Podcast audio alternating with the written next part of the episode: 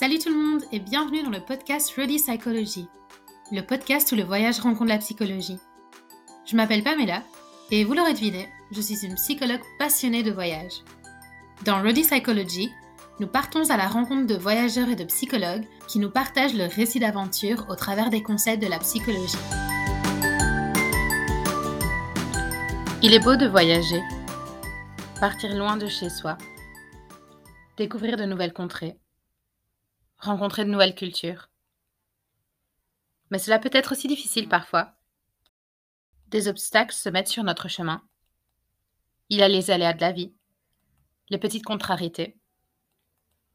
Pourtant, malgré les défis que peuvent poser le voyage, bien souvent, on peut rencontrer un challenge d'autant plus grand lorsque l'on entreprend un autre type de voyage, le voyage intérieur.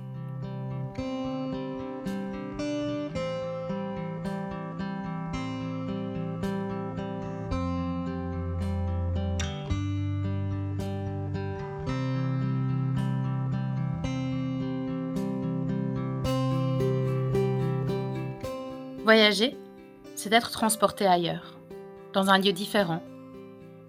Mais voyager, c'est aussi partir à la découverte, c'est explorer. Et quand on voyage, c'est vrai qu'on explore, on découvre, on apprend. Pourtant, parfois, c'est lorsque l'on prend le temps de s'arrêter qu'on explore vraiment. On se confronte à soi-même, nos émotions, nos peurs, nos réactions, nos jugements. Le voyage physique peut venir titiller notre voyage intérieur. Mais le voyage intérieur, lui, ne demande pas pour autant de déplacement. Il demande juste qu'on s'y intéresse et qu'on prenne le temps d'être curieux par rapport à soi, de se demander pourquoi, d'être bienveillant envers soi-même et d'explorer les facettes de soi comme si l'on explorait une nouvelle ville, un nouveau parc, le voyage intérieur, c'est comme partir en aventure. Une aventure avec des embûches, des obstacles, des énigmes même, mais aussi des trésors, des oasis, des accomplissements. C'est une aventure qui n'est pas facile, mais qui est belle, comme grimper une montagne ou sauter d'une falaise.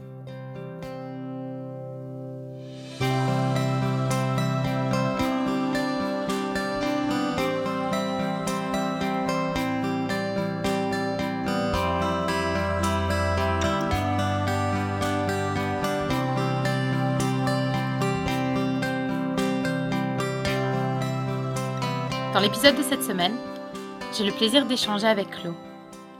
Chlo, c'est une personne pleine de surprises. Originaire de Paris, elle est aussi amoureuse de la nature. Elle a habité en Serbie pendant quelques années et a ensuite décidé de vivre une vie de nomade en Nouvelle-Zélande et de se laisser porter par le vent et par ses envies. Chlo en a donc vécu des aventures. Et bien qu'elles soient toutes aussi passionnantes les unes que les autres, c'est une autre sorte de voyage qu'elle a décidé de partager aujourd'hui. Un voyage au cœur d'elle-même lors d'une retraite vipassana. J'espère que cet épisode vous plaira et vous invitera à vous aussi partir en voyage au plus profond de vous-même. Alors, vous êtes prêts? En route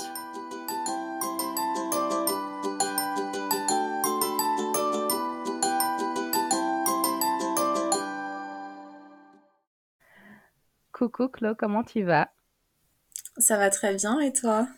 Ça va bien. Merci beaucoup euh, d'avoir accepté ma petite invitation. Euh, je suis super impatiente euh, d'en apprendre un peu plus sur ton expérience aujourd'hui. Bah, merci à toi. je suis ravie de raconter cette expérience et un petit peu stressée en même temps parce que je l'ai jamais trop racontée en entier. Donc oh. ce serait la première fois. Oh, ben merci du coup de, pour ta confiance alors.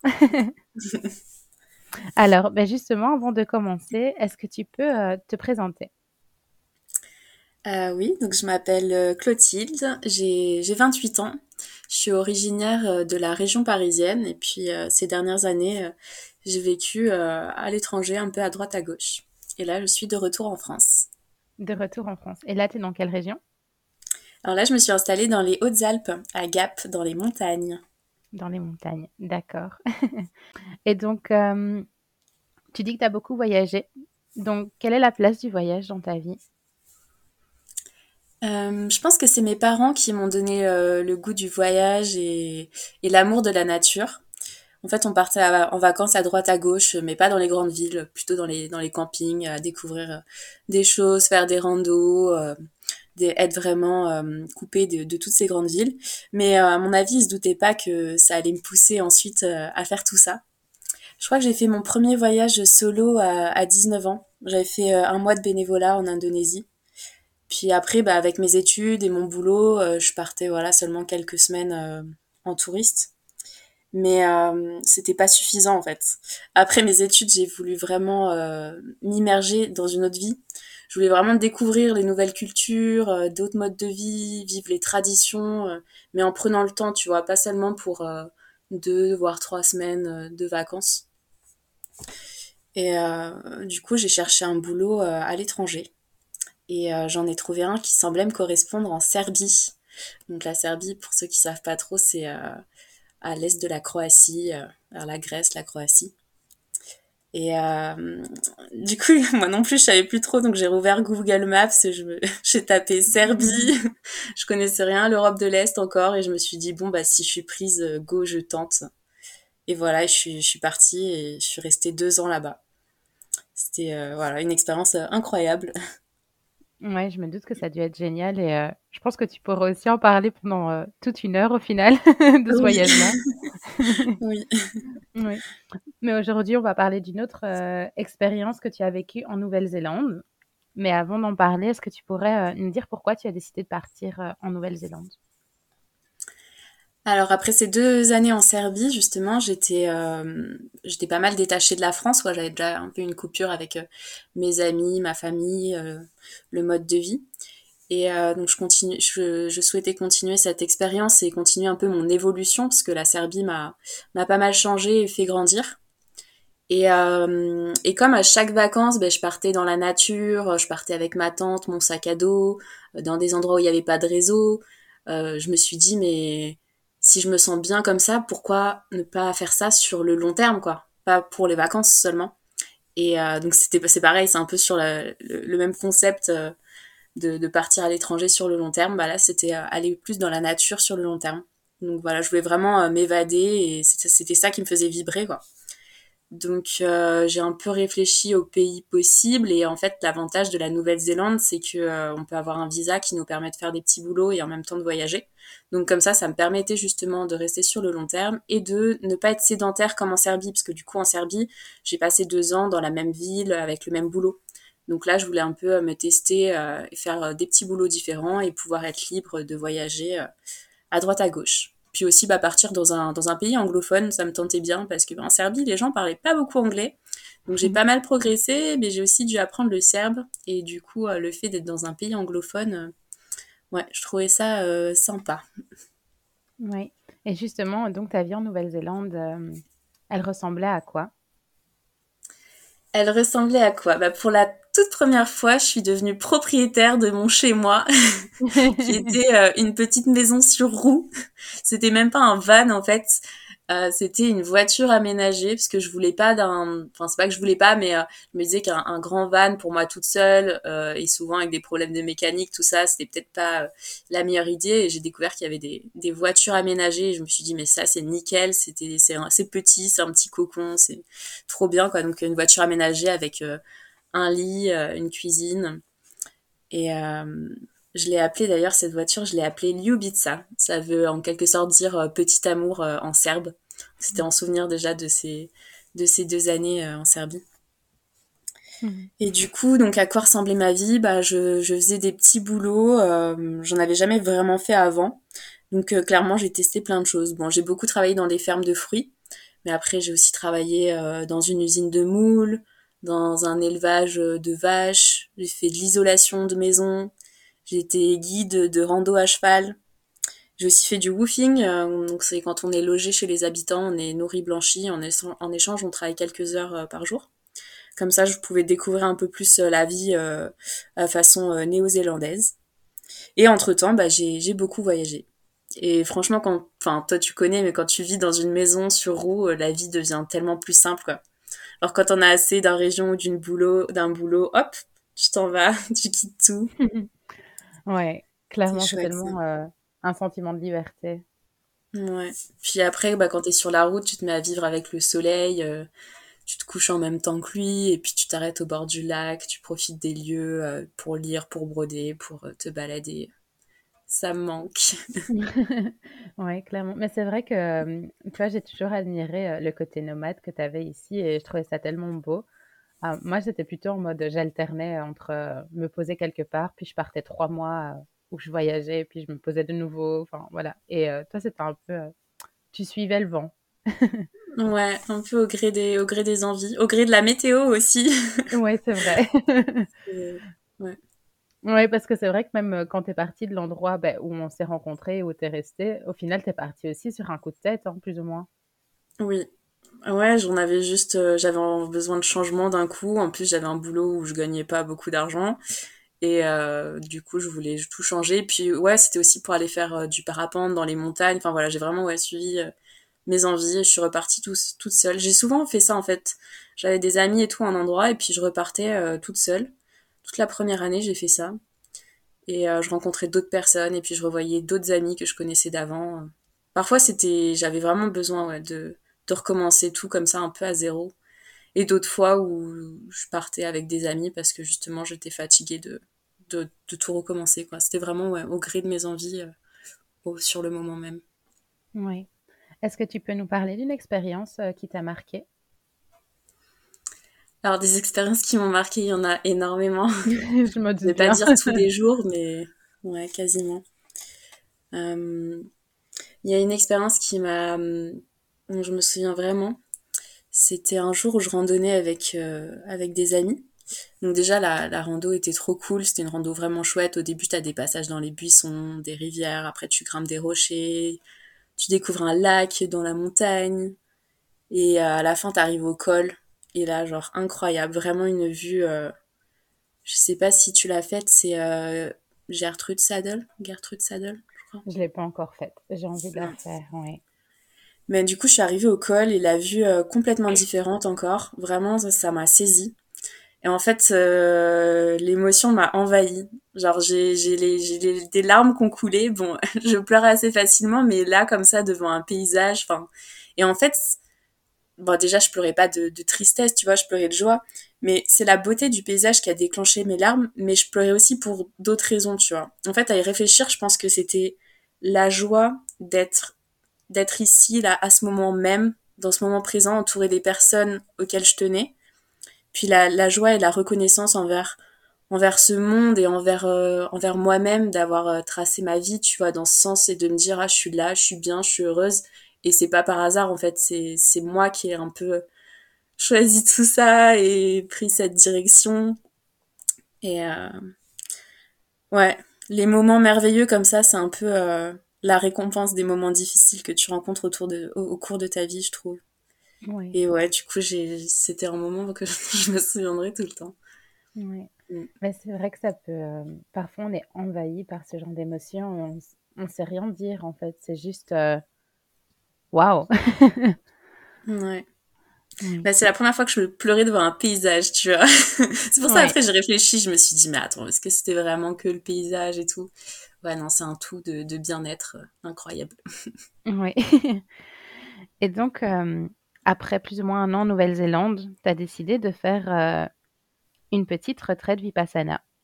Et donc, tu peux d'abord nous expliquer ce que c'est. Alors, Vipassana, déjà, ça signifie voir les choses telles qu'elles le sont réellement. Donc en fait, c'est une technique de, méditation qui vient d'Inde, mais cette technique, elle est maintenant enseignée euh, partout dans, le monde. Et ce qui est spécifique à cette technique, c'est que quand tu commences, donc tu as un peu plusieurs euh, niveaux, tu vois, quand tu commences, tu te lances dans, dans 10 jours de, méditation et 10 jours de silence. Donc pendant ces 10 jours, tu médites, tu fais que méditer quasiment, et tu parles pas. Et euh, en plus de ça, t'as pas de téléphone, t'as pas de livre, t'as pas de musique, t'as rien. Bon après, quand tu te lances là-dedans, c'est ton plein gré. Donc c'est à toi de, de suivre les règles. Bon là, j'en profite pour faire une petite confession. moi, j'avais amené un carnet et un stylo, donc j'ai un peu triché. Mais je pense que ça m'a aidé à pas devenir folle aussi. et puis ça me laisse une trace de, de ce que j'ai vécu. Mais voilà, du coup, Vipassana, c'est 10 jours de silence et de méditation. Et après, la technique de méditation, euh, c'est euh, vraiment centré sur soi-même. Donc, tu n'es pas en extérieur et tout ça. Tu es vraiment euh, en intérieur, au calme, centré sur toi-même, sur ta respiration, ton corps, etc. Et l'objectif, en quelque sorte, alors je pourrais pas tout bien expliquer, mais c'est un peu... en fait, à chaque émotion que tu, que tu traverses, tu vas rajouter... Alors, je sais plus le nom mais tu vas rajouter euh, un peu une couche de bien ou une couche de mal. Et du coup, là, le but, c'est d'enlever toutes ces couches, qu'elles soient bien ou mal, pour être euh, complètement nu, disons, que ton, que ton esprit soit complètement nu, et ensuite que tu, que tu restes euh, impartial à quoi que ce soit, tu vois. De ne de, pas se laisser envahir par, par tout ça. D'accord. Et comment tu as découvert cette retraite? J'ai découvert ça dans des podcasts, justement j'écoutais pas mal de podcasts sur les voyages ou sur euh, un peu de la spiritualité ou même plein de trucs différents. Et euh, du coup, la première personne que j'ai entendu ça, c'était quelques années avant, tu vois. Je me disais, mais mais c'est complètement fou. Moi, jamais je ferais ça. Euh, c'est malade, c'est en plus sectaire. Enfin, genre, puis rester assise. Ne pas parler, ça me gêne pas, tu vois. Euh, je suis pas très très bavarde, mais euh, rester assise et seule avec ses pensées toute la journée, euh, non. Et puis en fait, des, pas longtemps avant, euh, justement là en Nouvelle-Zélande, j'ai réécouté un autre podcast de quelqu'un qui avait vécu ça également. Et là, qui parlait du fait que euh, il avait euh, guéri en quelque sorte une douleur physique qu'il avait dans le dos depuis longtemps. Et moi, ça m'a fait un peu tilt parce que je me suis dit, j'ai aussi une douleur que j'avais depuis un an et demi dans l'épaule. Et je me suis dit, mais peut-être qu'en fait, ça pourrait m'aider. Et puis aussi, à ce moment-là, je me suis dit, mais en fait, j'ai le temps de vivre ça, vu que je suis en Nouvelle-Zélande et que j'ai un mode de vie nomade et que du coup je peux arrêter mon boulot quand je veux, je peux être où je veux quand je veux. Euh, voilà, du coup en fait j'avais, par curiosité, j'avais regardé sur leur site voir s'il y en avait en Nouvelle-Zélande des retraites comme ça. Et il se trouve que au moment où j'ai regardé, il y avait une inscription, donc on était en, juillet, et euh, trois jours après, il y avait des inscriptions qui s'ouvraient pour une date en octobre. Et là, je me suis dit, genre trois jours après, seulement, c'est un signe. Faut, c'est un signe, c'est pour moi, faut, faut que je me lance, quoi. Et du coup, euh, j'ai attendu trois jours, j'ai un peu réfléchi et je me suis lancée, enfin, je me suis inscrite. Après, je me suis dit, au pire, euh, j'annule, tu vois. Et puis, euh, puis non, moi, une fois que je décide quelque chose, voilà, fallait, fallait vivre l'expérience, quoi. Je voulais vivre une autre expérience, m'enrichir de quelque chose de nouveau. Et encore une fois, me mettre dans, une nouvelle situation et voir comment j'allais je voulais essayer d'apprendre à gérer mes émotions, tu vois. Donc je me suis dit peut-être que ça, ça m'aidera. Oui. Et euh, est-ce que tu avais de l'expérience en méditation euh, avant, euh, avant de commencer cette retraite? Alors on sortait un peu du confinement, enfin c'était assez, le confinement était il y a un mois ou deux mois avant je crois. Et pendant le confinement, j'avais genre téléchargé l'appli Petit Bambou, donc tu vois un peu euh, ce que tout le monde un peu essaie d'utiliser quand on commence la méditation, mais qui n'est pas non plus très voilà très poussé. Donc euh, j'essayais un peu ça, mais c'était j'arrivais pas en fait, j'arrivais pas toute seule. J'avais envie d'essayer. Euh, déjà, j'arrivais à être plus calme, plus posée, tu vois. Mais non, j'arrivais pas. Et du coup, je me suis dit Vipassana, 10 jours c'est bon, je serai dans le dur, euh, j'aurais pas le choix. Donc on peut dire que j'étais euh, complètement débutante, quoi. Enfin, quasiment. Ouais, ouais, quasiment débutante. Et du coup, comment tu t'es sentie euh, à l'approche du premier jour? Bah au début, j'étais plutôt sereine. Euh... J'étais pas trop du genre stressée ou quoi. Euh, quelques jours avant, envoyé des messages à mes proches pour leur dire euh, Hey, salut Pendant une dizaine de jours, euh, je vais pas répondre à mon téléphone parce que euh, je vais faire ce truc-là. Et puis, il y en a qui me disaient Hein Mais qu'est-ce que tu fais encore Mais t'es folle D'autres qui me disaient Mais c'est sectaire, fais attention à toi. Enfin, donc voilà, j'avais un peu tous les retours. Et d'autres qui me disaient Ouais, franchement, bravo mais euh, voilà, en général, les gens comprenaient pas trop, mais même moi, je me demandais un peu euh, ce que je faisais là, et même moi, pas longtemps avant, je comprenais pas non plus, quoi. C'est juste à partir du moment où je me suis dit, bon, vas-y, je me lance, que là, j'étais un peu dans mon truc et je me suis dit, allez, je vais le faire, je vais y arriver. Mais avant, j'étais, j'étais comme eux, quoi, dans le doute, en mode, c'est quoi ça C'est un peu limite comme si c'était, un plus gros challenge que de partir, en nomade à l'autre bout du monde, quoi. Ah mais carrément, franchement, je pense je pense oui, parce que ouais, c'était vraiment là un truc mais complètement nouveau et et qui me faisait au final un peu peur hein, parce que le fait de me retrouver seule avec mes émotions, tu vois, tu te dis en fait toute la journée, t'as juste à penser. C'est, c'est, tu penses dans ta tête, donc autant te dire que moi je cogite facilement. Alors là, ça, ça cogitait dur. Hein. ouais. Et donc, euh, bah, t'arrives là-bas le premier jour. Comment ça se passe? Bah, le premier jour, c'est un peu étrange. Tu vois les lieux. Donc en fait, on avait des chambres, euh, des chambres séparées. Euh, donc euh, les, déjà, les femmes étaient d'un côté, les hommes de l'autre, pour manger aussi. Donc il y a en gros en gros, il y a les bâtiments avec pour dormir. Donc on avait chacun des genres de petits bungalows, tu vois, collés. T'as juste un lit. Et puis après, t'as la cantine un peu. Donc pareil, côté homme, côté femme. Et euh, t'as les salles de bain et tout. Et ensuite, au milieu, t'as un grand hall de méditation où là, on va être ensemble, ensemble mais séparés. Tu vois, tu vas avoir les hommes à droite, les femmes à gauche. Et voilà, c'est tout quoi. Et donc tu te dis bon bah je vais passer 10 jours ici, qu'on t'attribue ta chambre. Puis il faut que tu tu peux donner ton téléphone, tu peux donner tes affaires et tout. euh. Et euh, puis bah voilà, on s'assoit. Au début, on pouvait un peu discuter entre nous, donc j'ai discuté avec quelques personnes. On était un peu en mode toi, qu'est-ce que tu fais là? Pourquoi tu viens? Est-ce que tu as déjà fait de la méditation? Voilà. Puis après, bah, on nous, on nous donne une fiche à remplir. Et là, c'est là où ça a commencé à... Je me suis dit, ok, bon, ça va peut-être être un plus gros truc que ce que je pensais. Parce qu'il y a une question qu'on te pose dans cette feuille, c'est euh, est-ce que tu as vécu euh, un trauma? Et euh, au début, je me suis dit, bah non, tranquille, moi, ma vie, elle est top, quoi. Enfin, puis après, en y réfléchissant, tu vois, tu te remémores un peu des trucs. Et puis, j'étais dans une période de ma vie où, bon, je vais pas m'é- m'étendre là-dessus, je pense que tu vois de quoi je parle, mais du coup, euh, tu te dis, ah, en fait, je pense que ça, c'est peut-être un trauma. Et là, je me suis dit, bon, bah, je pense qu'il faut que j'écrive maintenant, que je mette des mots dessus. Parce que si je le fais pas ici, où c'est justement le but, c'est un peu de, de guérir de tous ces mots, tu vois.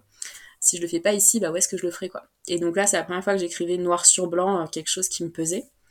Et, euh, et du coup, là, bah, en fait, c'est resté ancré dans ma tête euh, pendant les dix jours, quoi. Donc, euh, donc voilà, là, c'était un peu, euh, un peu la grosse étape du premier jour. Ouais. Est-ce que tu penses que justement c'est resté dans ta tête parce que tu t'es dit, allez, je le mets sur papier? Bah, en fait, déjà, je pense que, étant donné que, que j'avais rien d'autre à faire que penser, enfin, normalement méditer, mais clairement, quand tu médites, t'es, au début, t'es débutant, tes pensées vagabondes, quoi. Je pense que j'y aurais pensé dans tous les cas et j'aurais pensé à plein de choses. Mais euh, là, c'est sûr que je me suis focalisée dessus et le fait de me dire que c'était, que oui, c'était un trauma, euh, bah là, du coup, oui, c'était, c'est sûr que je me suis pas mal penchée là-dessus. Après, je me disais, mais est-ce que du coup, si j'ai mal à l'épaule, c'est peut-être dû un peu à toutes ces émotions refoulées? Enfin, tu vois, tu commences à penser à plein de choses, quoi. Puis Ouais. après, euh, ce qui était aussi dur, c'était le fait bah, de d'être coupé du monde extérieur, donc t'as pas de nouvelles de personne, et tu te dis qu'est-ce qu'ils font les gens dehors, comment va ma famille, comment va cette personne auquel je tiens, comment, enfin tu vois, tu te poses un peu des questions sur, sur tout en fait, sur tout. Ouais. Ouais. Est-ce que tu as l'impression d'être passé par euh, des étapes? Enfin, quels ont été les moments clés euh, dans ces dix jours? Les moments clés, euh, bah, hum, ouais, j'ai eu, euh, j'ai eu un moment où, euh, parce qu'en fait, du coup, on donne des exercices euh, chaque jour. Donc c'est un exercice que tu vas faire. En fait, on a 10 heures de méditation par jour. Et c'est un exercice que, tu vas faire pendant 10 heures. Et par exemple, le premier exercice, c'est au début, c'est plutôt pour s'entraîner à aiguiser son esprit. Euh, tu, tu dois penser au, au souffle, à l'air qui passe par ton nez. Et pendant 10 heures, tu fais ça. Bon, pas 10 heures de suite. Je pour, si tu veux, je peux te parler du planning après, parce qu'on avait un planning chaque jour. Ouais. Mais, euh, et, et, du coup, pas pendant 10 heures de suite, mais genre, tu fais ça toute la journée, tu vois. Tu te dis, mais c'est long, c'est long. Et euh, le deuxième jour, euh, tu dois penser à, à l'air qui passe, mais juste au niveau de tes narines. Enfin, genre, il y a à peine rien qui change, quoi. Donc euh, ça, c'était un peu dur. Mais du coup, en gros, on scannait notre, notre, notre, corps, nos sensations et tout. Et il y a un jour, euh, je crois que c'était le quatrième, euh, j'ai, je sentais plus la douleur à mon épaule. Et là, je me suis dit, mais trop bien, c'est génial. Et les jours d'après, j'étais super heureuse. Quoi. Je, ça faisait plusieurs jours que je chantais pas. Et je me disais, mais c'est génial. Vipassana, c'est trop bien. J'ai résolu tous les problèmes de ma vie. Et j'étais, je souriais. Tu sais, tu peux pas parler aux gens et tout, mais j'avais un sourire. Genre, j'avais l'impression de rayonner de l'intérieur. J'étais super heureuse et tout. Et, euh, et je crois que le septième jour, euh, là, je remédite de nouveau. Et là, grosse douleur. Mais douleur tellement, je sais pas si c'est la douleur et la frustration, mais en fait la douleur de mon épaule, j'avais l'impression qu'elle envahissait tout mon corps quoi. Et là en fait, on était dans le dans le hall de méditation avec tout le monde et j'ai dû sortir, je me suis mise à pleurer, j'ai craqué en fait, j'étais énervée, j'étais triste, j'étais et là c'était tout l'opposé. J'étais en mode euh, en fait c'est nul, vipassana ça marche pas, euh, de toute façon mes problèmes non non et puis j'ai mal encore, enfin genre c'est donc ça ça a été un peu le, le up and down euh, et à partir de, je t'avoue qu'à partir de ce jour-là où j'ai de nouveau eu mal, ben, j'ai un peu baissé les bras et je méditais plus euh, aussi assidûment et euh, avec autant de persévérance euh, qu'avant. Oui. Et est-ce que vers la fin, est-ce qu'il y a eu de nouveau un autre moment où, où cette douleur est partie ou alors tu t'es dit que de nouveau tu étais plus ou moins en paix avec cette expérience? Non. À la fin, franchement, moi, ça s'est pas très bien fini. Enfin, pas pas très bien, mais j'étais j'avais juste l'impression d'être vide et un peu déprimée. Je me disais bon bah c'est c'est trop dur pour moi. Oui je suis restée j'ai réussi à tenir et tout mais euh, mais en fait bah ma douleur c'est pas comme ça que je la résoudrai et puis bah mes problèmes non plus. Et puis tu vois tous les soirs t'as des cours et on t'explique euh, vipassana nanana faut faire telle chose telle chose. Et parfois c'est tellement c'est tellement euh, tiré par les cheveux t'as l'impression tu vois tu c'est un peu comme euh, la religion et tout ça quoi. Ça ça vient du bouddhisme. Et tu te dis euh, mais, mais qu'est-ce que je fous là quoi? Enfin il y a des moments je me suis vraiment dit mais qu'est-ce que je fais là? Je ouais, c'était pas forcément en accord avec ta personne au final? Ouais et puis le fait d'être vraiment que centré sur soi-même tu vois quand avant je méditais c'était vraiment pour être dehors pour être euh, euh en, en, accord avec l'environnement qui m'entourait etc tu vois et là d'être vraiment que sur soi-même c'était dur c'était vraiment dur ouais ouais je me doute bien et donc, bah, justement, plus tôt, tu disais euh, qu'il y avait un planning euh, au cours des 10 jours. Est-ce que tu peux parler un peu de ça? Donc, peut-être que ça pourrait aider les personnes. Ouais. Ouais, carrément. Alors, bon, ce planning, c'est pas un secret, parce que je voulais pas tout spoiler, mais s'il y a des gens qui veulent le faire, mais bon, ça, ce planning, on peut le trouver sur Internet. C'est tous les Vipassana du monde, toutes les retraites qui l'utilisent. alors, c'est rythmé par un, un gong. J'aimais trop ce bruit du gong. Et donc, la journée commence à 4 heures du matin. Donc à 4 heures du mat, t'es réveillé par le gong. Et t'as une nana qui passe et c'est pas juste un gong hein, parce qu'il faut réveiller tout le monde du coup qui passe devant toutes les chambres qui fait des allers-retours gong gong gong. Donc voilà là t'as une demi-heure pour te préparer. Et euh, donc tu commences la méditation à 4h30 t'as 2 heures de méditation. Donc en fait chaque jour tu as un temps obligatoire où tu dois méditer dans le hall avec tout le monde. Et d'autres euh, d'autres heures où tu peux choisir entre méditer dans le hall et méditer dans ta chambre. Et moi, clairement, je savais que si je méditais dans ma chambre les premiers jours, j'allais pas y arriver. Euh, déjà, quand tu te réveilles à 4 heures du mat, je me suis dit, euh, si j'essaie de méditer dans ma chambre, je vais m'endormir. et, euh, et puis que j'allais pas rester concentrée, quoi. Déjà, dans le hall, c'était dur. Donc, en fait, les premiers jours, j'allais tout le temps dans le hall pour un peu me mettre dans le dur, me forcer, etc. Donc voilà, t'as deux heures de méditation. Après, à 6h30, t'as le petit-déj. Donc là-bas, c'était très light parce que en fait, euh, quand tu médites, faut pas que tu aies envie de dormir. Donc faut que tu sois un peu, faut que tu aies toujours faim, quoi. Oh là là. après, euh, après tu avais une heure de méditation obligatoire dans le hall, puis deux heures où tu choisissais. Puis après, donc on arrive à 11 heures. Donc 11 heures, tu as la pause déj. Euh, et après, à midi, tu as un, un, temps de repos. Donc en fait, pendant le repos, bah, tu peux soit être dans ta chambre ou prendre ta douche, faire ta vaisselle, tout ça. Euh, ta vaisselle, pardon, ta, laver ton linge. Soit euh, tu peux aussi, tu as, un, un petit chemin dans la forêt en fait. Donc tu as, je sais pas combien de mètres, mais clairement pas beaucoup, 200 mètres, et où tu peux faire le petit chemin. Et donc ce chemin, j'ai dû le faire une centaine de fois. Euh, il y a un petit ruisseau, les arbres et tout. Voilà. Et tu peux aussi, euh, pendant ce temps-là, prendre rendez-vous avec le, le, professeur.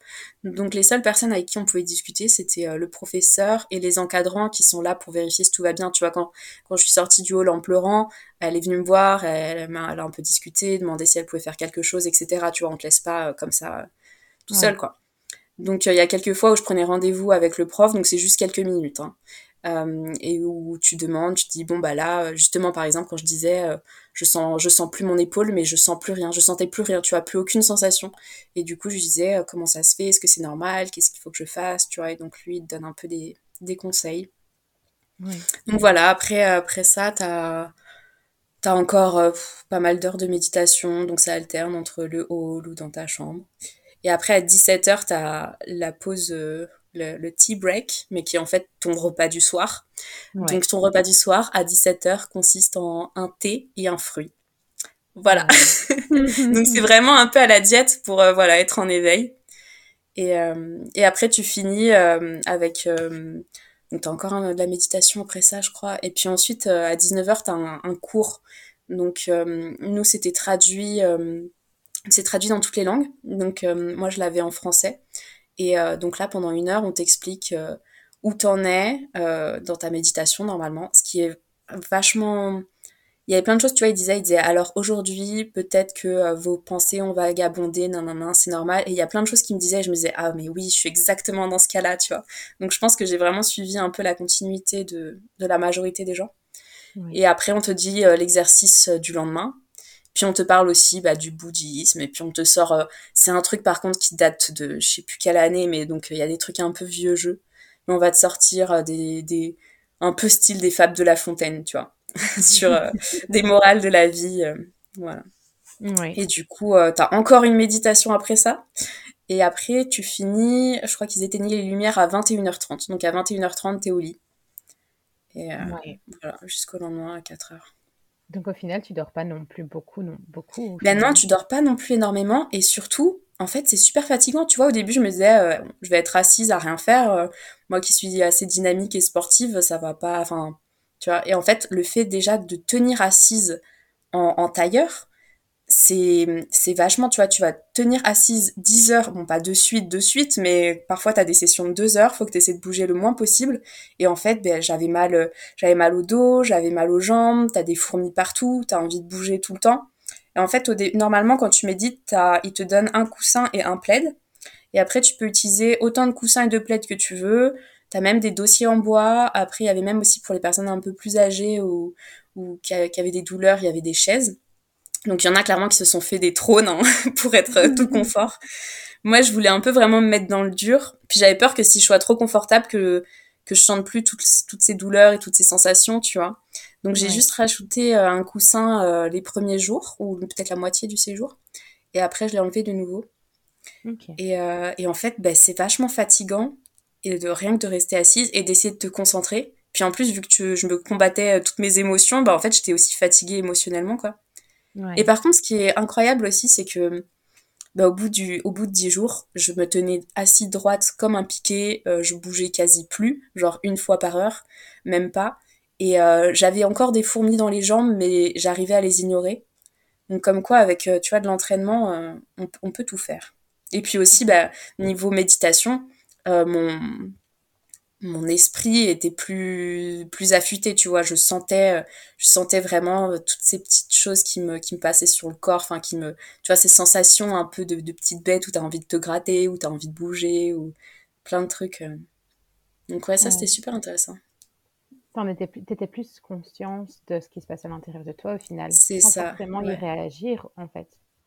Ouais en fait ce qui est le plus dur c'est ça c'est qu'il faut apprendre à réagir à rien et même aux bonnes choses. C'était aussi ça un peu qui me que j'ai pas trop la partie que j'ai pas trop aimé dans Vipassana, c'est que moi je voulais juste éliminer le négatif et garder le positif, tu vois. Et là on te dit non, faut tout éliminer et puis euh, bah après t'es impartial avec tout. Qu'est-ce qu'il disait?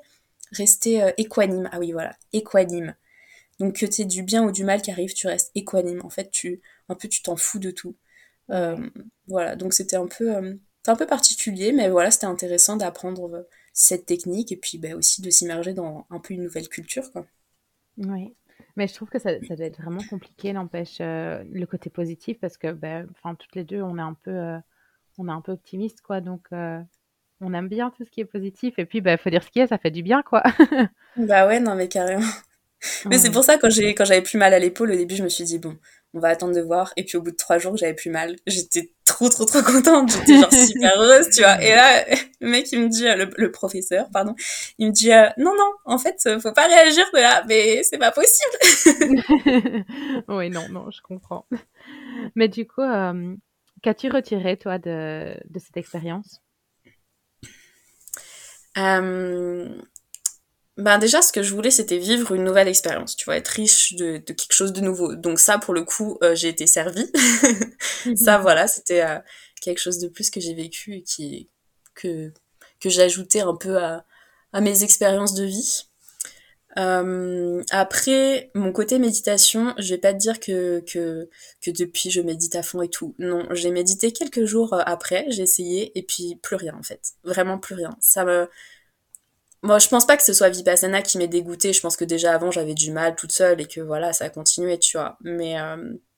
mais voilà, quand ils te disent, bon, faut méditer assidûment, tout ça, continuer, ah, oui, hmm, pas facile.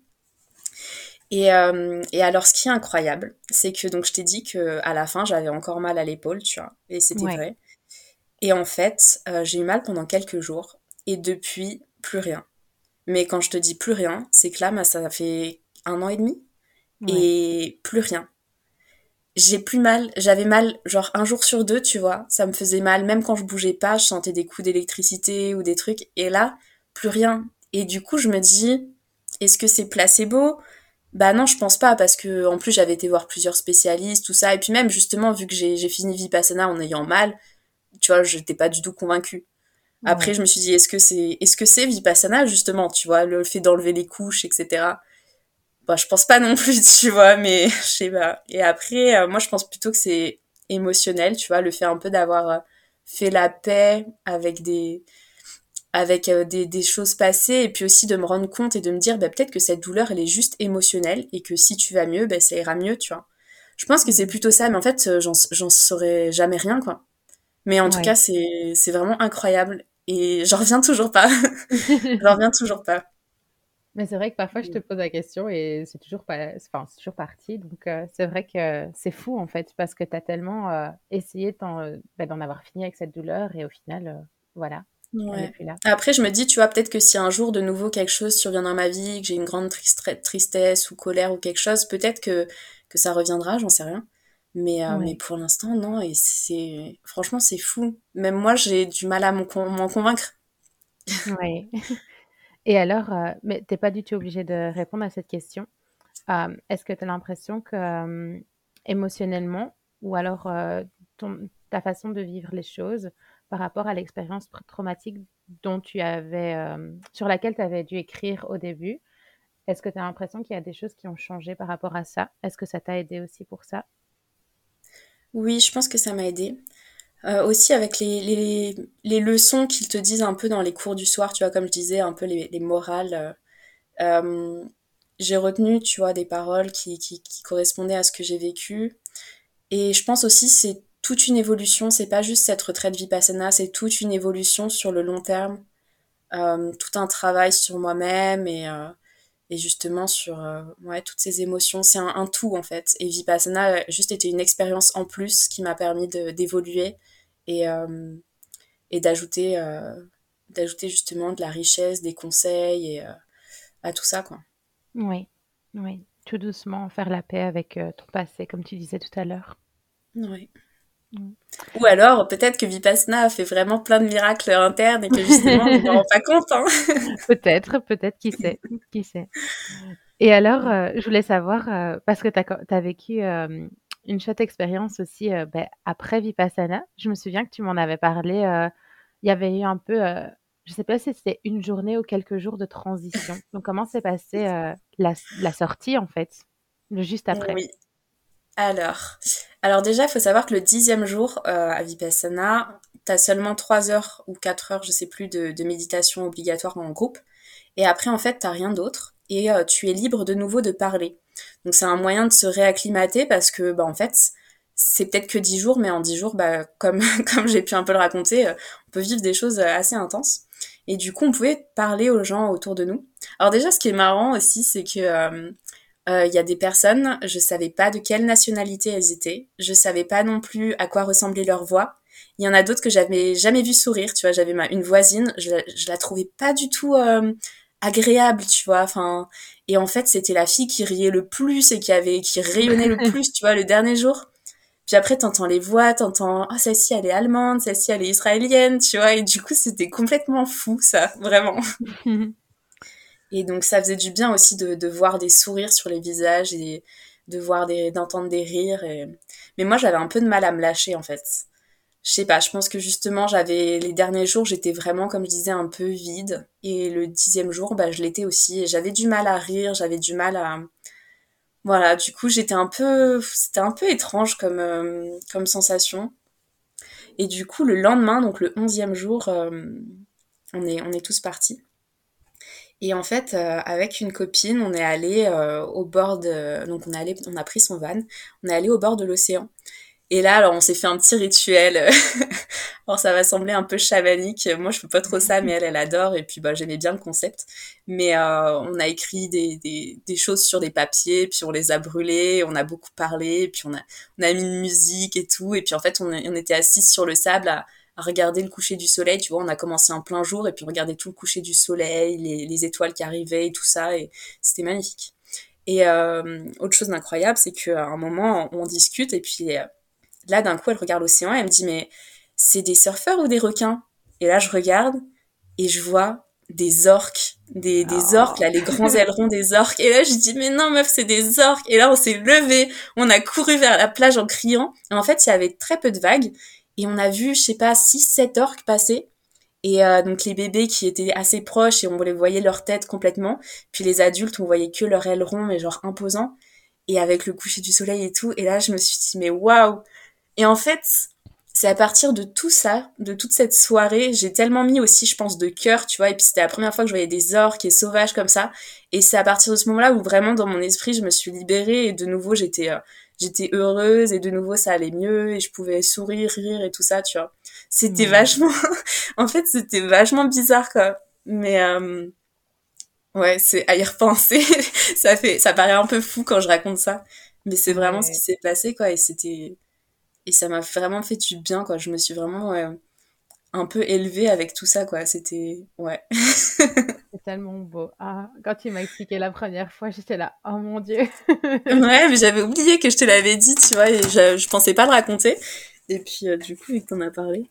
ouais, ouais, mais je trouve que c'est, enfin, comme tu dis, c'est une bonne, c'est une bonne finition, fina... enfin, je sais pas si on. Mais ouais, mais ça, pa ça paraît surréaliste même.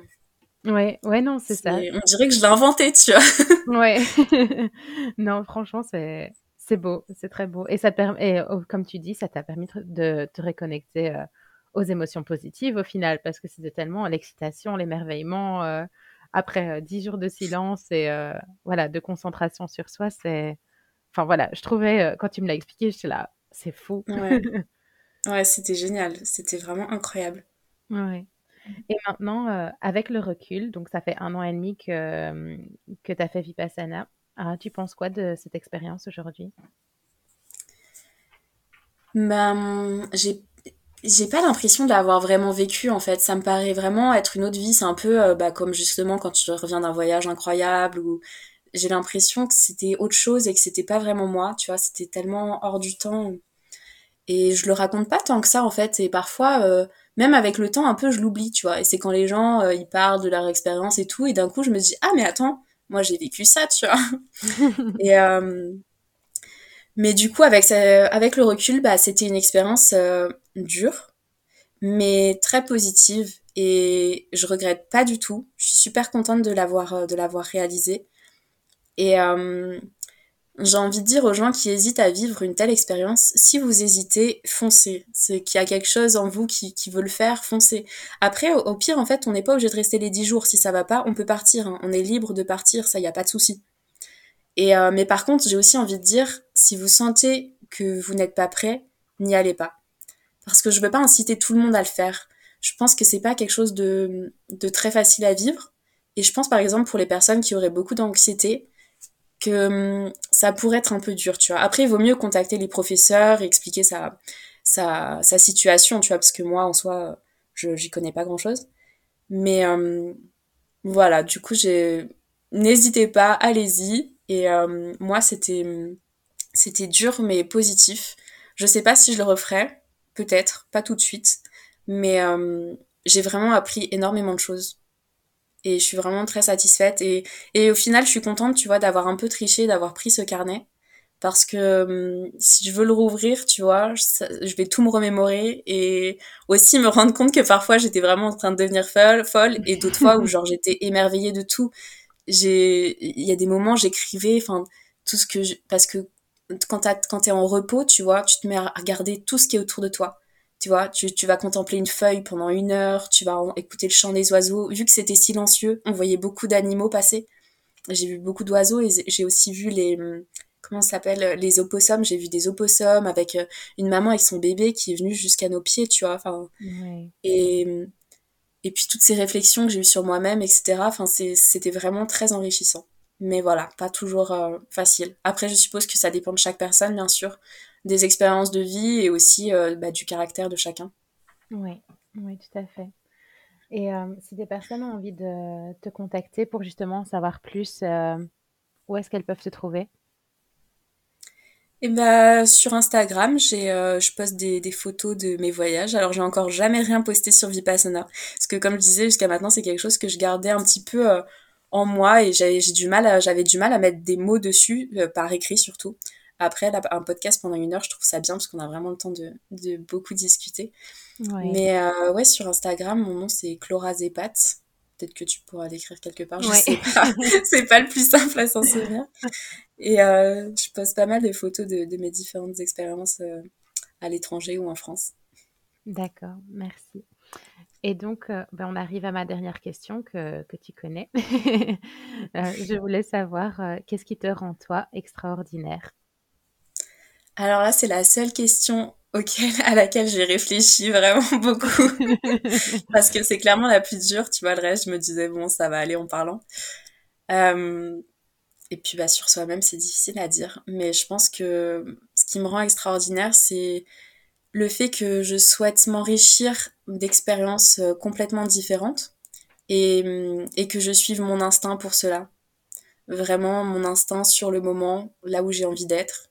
Et, et voilà que je veux être riche d'expériences euh, de, dans différents domaines, et que ce soit au point de vue physique, spirituel ou expérience de vie. Oui, donc ton ouverture, si je comprends bien. Oui, oui. D'accord. Eh bien, merci beaucoup euh, pour ta confiance et euh, merci d'avoir euh, partagé ton expérience ben, pour mon podcast. Ça me touche beaucoup et ça m'a fait super plaisir d'en parler ben, un peu plus concrètement avec toi au final. Mm, mais moi, je suis contente d'en avoir pu en parler aussi et que peut-être aussi ça donne envie à d'autres personnes de, de, se lancer euh, dans cette expérience. Pourquoi pas toi d'ailleurs? Je suis pas prête, non ça c'est sûr. peut-être un jour. peut-être. oui, voilà. Ben, merci du coup. merci à toi. Bisous. Bisous.